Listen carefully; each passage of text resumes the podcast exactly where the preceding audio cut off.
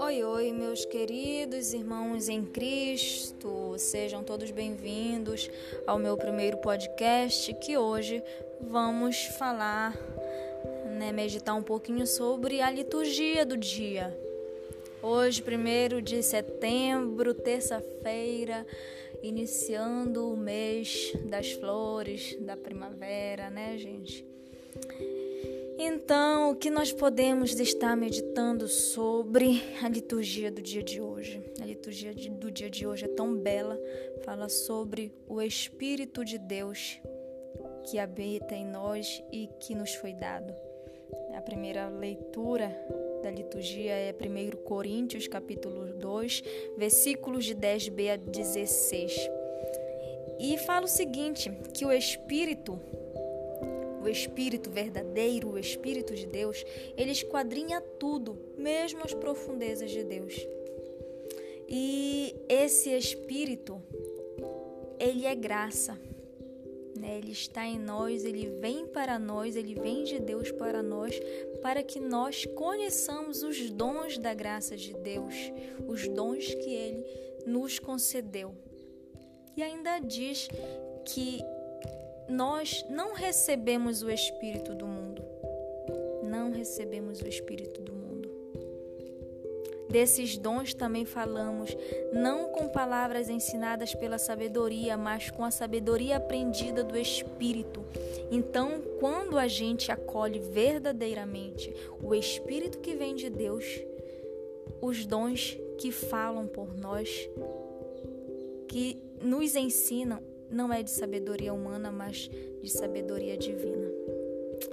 Né, gente? Então, hoje, Deus, a partir dessa leitura, quer nos ensinar que o quanto que nós devemos acolher a palavra e acolher, sobretudo, o Espírito Santo na nossa vida, o Espírito de Deus. O salmo de hoje é o Salmo 144 e o refrãozinho que foi separado para a liturgia, diz: o just, é justo o Senhor em seus caminhos. Ele é justo porque ele é misericórdia, ele é piedade, ele é amor, é paciência, é compaixão. O Senhor é muito bom para com todos. Com ternura abraça toda a criatura. Ele não olha as nossas limitações. Ele não eleva as nossas limitações, as nossas falhas. Pelo contrário, ele eleva tudo aquilo que é bom, porque ele sabe, ele é Deus. Ele sabe que nós não recebemos o espírito do mundo, mas o espírito de Deus. E que ali dentro de nós está o que tem de melhor.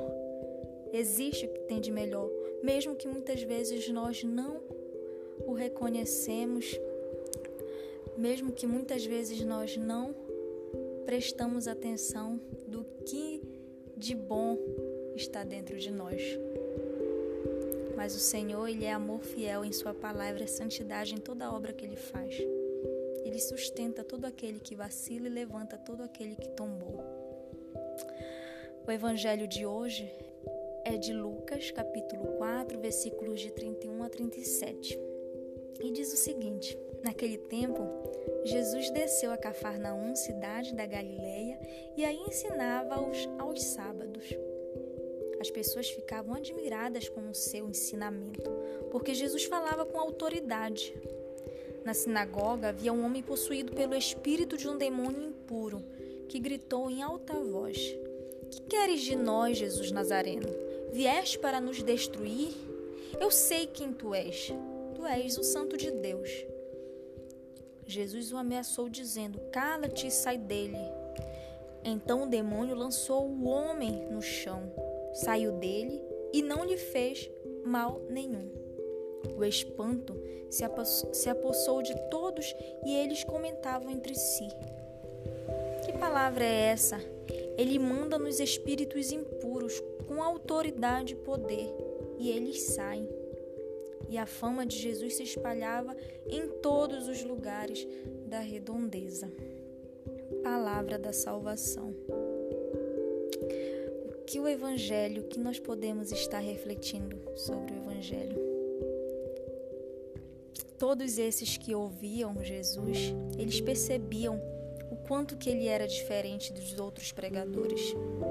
Eles viam as suas atitudes, o seu jeito de falar, de tratar as pessoas, a sua tranquilidade, o que ele dizia sobre Deus e como, principalmente, ele ensinava a viver. E quando o ouviam, alguma coisa acontecia em seu coração, em seu próprio coração, no próprio coração daquelas pessoas que ali estavam. Ele não apenas falava. Jesus, ele tinha o poder de transformar interiormente.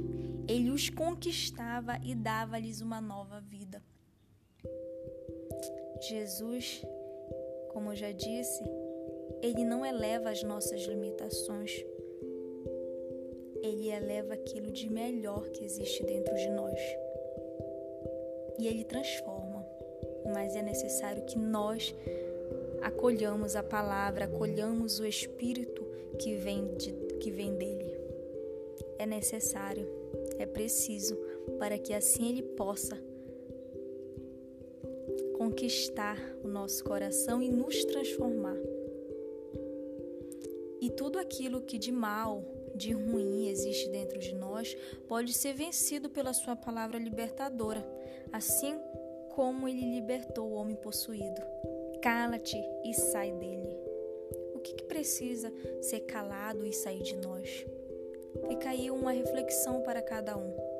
O que precisa calar dentro de mim e sair de mim? Para que realmente eu possa ser um seguidor fiel de Deus e demonstrar que o Espírito habita dentro de mim. Fique com Deus, meus queridos, que Nossa Senhora, Mãe da Divina Providência, os acompanhe.